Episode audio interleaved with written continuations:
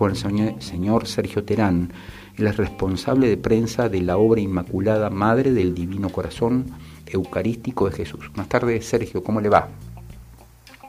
Buenas tardes, Carlos, ¿cómo estás? Un gusto escucharte. No, por favor, el gusto es nuestro. Eh, Sergio, bueno, queríamos saber eh, cómo están las actividades previstas para este fin de semana. Eh, tenemos entendido que va a haber una gran convocatoria y que, por otra parte, de manera paralela se han disparado las reservas, todo el mundo quiere venir a Salta, hay una expectativa muy importante con respecto a lo que va a ocurrir este sábado. Felizmente es así. la buena noticia es que después de de un año de pausa, porque el año pasado, a raíz de la, pandemia, no se pudo hacer la, fiesta anual que habitualmente se hace en honor a la Santísima Virgen.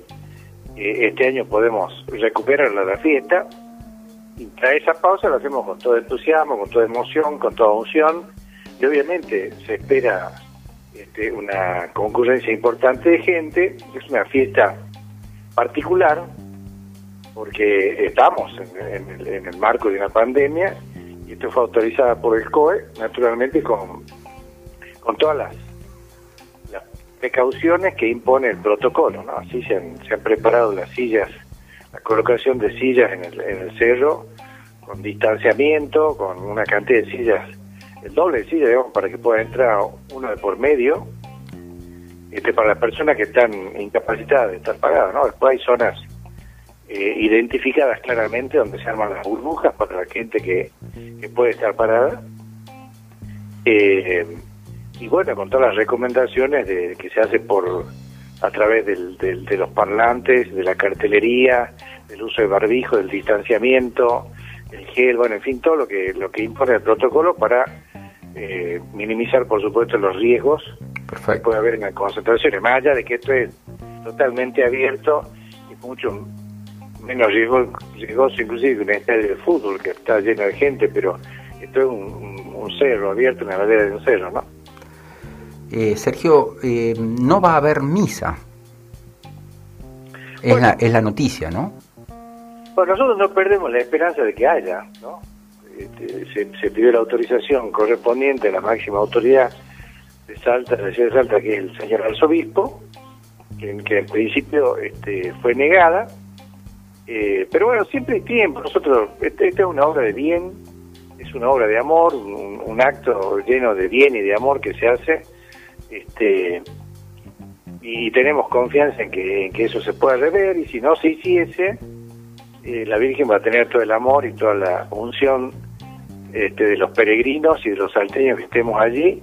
Y va a haber lo mismo, digamos, una, una fiesta, porque se va a hacer este, la recepción de peregrinos, se va a hacer los cánticos y alabanza a la, a la, a la cruz y a la Santísima Virgen, va a haber rezo rosario, se, se va a lanzar un, un rosario eh, enorme de globos al cielo.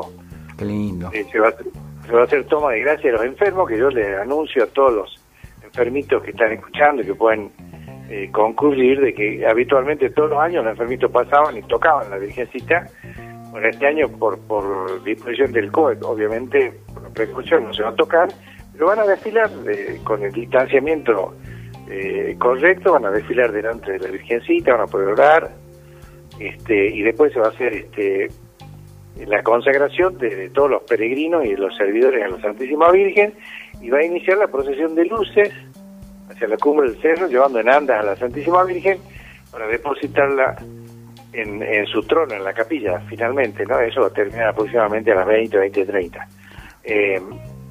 también la procesión va a ser diferente, no habitual, ser por grupos, por cantidad de gente, por burbuja, ¿no?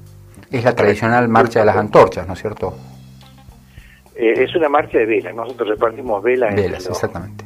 los peregrinos y con las velitas encendidas eh, se arma una procesión bellísima, bellísima, con el rezo del Santo Rosario y, la ascensión a la cumbre y con la, y con la Virgencita encabezando la procesión en Andas.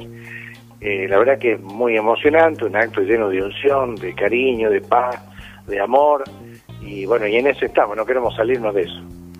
Sergio, no quiero terminar esta, esta, esta entrevista sin eh, sin traer a colación, eh, sabemos que, mm, que, bueno, que somos colegas, ¿eh? vos tenés un, programa de televisión, haces, haces estás dentro de los medios y, parte de lo que has hecho en estos años ha sido traer la figura de un, de un padre francés que permanentemente ha insistido y, hecho hincapié en el hecho de eh, bueno la importancia ¿no? de, esta virgencita ¿no? ¿nos contás algo acerca de, tus charlas con él por favor? Sí, por supuesto en primer lugar sí es cierto somos colegas como comunicadores y yo te felicito por tu trabajo me pone muy contento que lo estés haciendo por ser muy eficiente y lo hace muy bien muchas gracias este, eh, te aclaro que yo no lo traje al, al monseñor René Laurentán, que es fue uno de los investigadores más importantes del mundo de las apariciones marianas. Él vino a estudiar las apariciones de la Virgen del Cerro. Y yo en todo caso aproveché su presencia sin ser servidor. Yo no era servidor en el Cerro. Este, no sé, hace 10 años aproximadamente estoy hablando, empecé con la primera entrevista que se le hice en, un, en, el, en el hotel donde se albergaba y después concluyó, por lo menos en 10 oportunidades, a mi programa en todas las posteriores visitas que hizo a Salta con este mismo fin y que también lo hizo dando conferencias en Buenos Aires, en Córdoba, eh, y la verdad que riquísimo, ¿no? Un, santo, el hombre murió hace poquitos años, y sí, el punto de vista de él, eh, tengo tengo entrevistas este, profundísimas, hechas muy este, muy interesantes, donde habla del papel de María Lidia, del papel de los visionarios, de lo que ocurre en el cerro, y de sus experiencias, de todos los eh, estudios que hizo de las distintas apariciones de la Virgen en el mundo. Y, bueno, yo rescato que él en una oportunidad me dijo que esta aparición de la Santísima Virgen eh, cumplía con, con todas las semejanzas de las apariciones de las vírgenes que están reconocidas este, por la Iglesia Católica, ¿no? Por ejemplo, Fátima, Lourdes, Guadalupe. Eh, Interesantísimo. eso, bueno, hermoso. De todo modo, él me aclaraba siempre, siempre lo aclaró, dice, esta es mi opinión como investigador, como estudioso, un estudioso multidisciplinario, no, es que lo hacía él solo, había psicólogos, este, filósofos, teólogos, médicos, eh, etcétera, que trabajaron en, su, en sus trabajos, en su investigaciones, sus trabajos de investigación, este, y, y decía, es simplemente mi opinión, porque la autoridad eclesial, de acuerdo al derecho canónico, para reconocer una, una, un acontecimiento de este naturaleza, de la naturaleza de la presión mariana, claro, es el obispo, del lugar. esto es así, ¿no? Sergio, muchísimas gracias. Eh, estaría hablando horas con vos porque te aprecio muchísimo, pero bueno, tenemos que ir a la tanda. Eh, excelente tu explicación y el desarrollo de esta noticia súper importante para todo el pueblo salteño. Te agradezco muchísimo la entrevista, Carlos, y fue un placer hablar con vos. Hasta Por favor, el gusto, el gusto es nuestro. Saludos. Vamos rapidito en una pausa antes de que Sergio, perdón, antes de que Roberto nos mate. Vamos, vamos.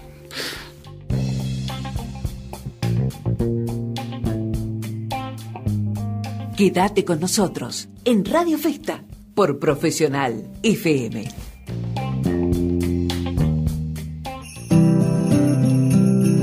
En esta Navidad Profesional FM te desea momentos de unión, felicidad y prosperidad. Que este sea el nacimiento de un nuevo tiempo, mucho mejor que el anterior. En Profesional FM somos familia y vivimos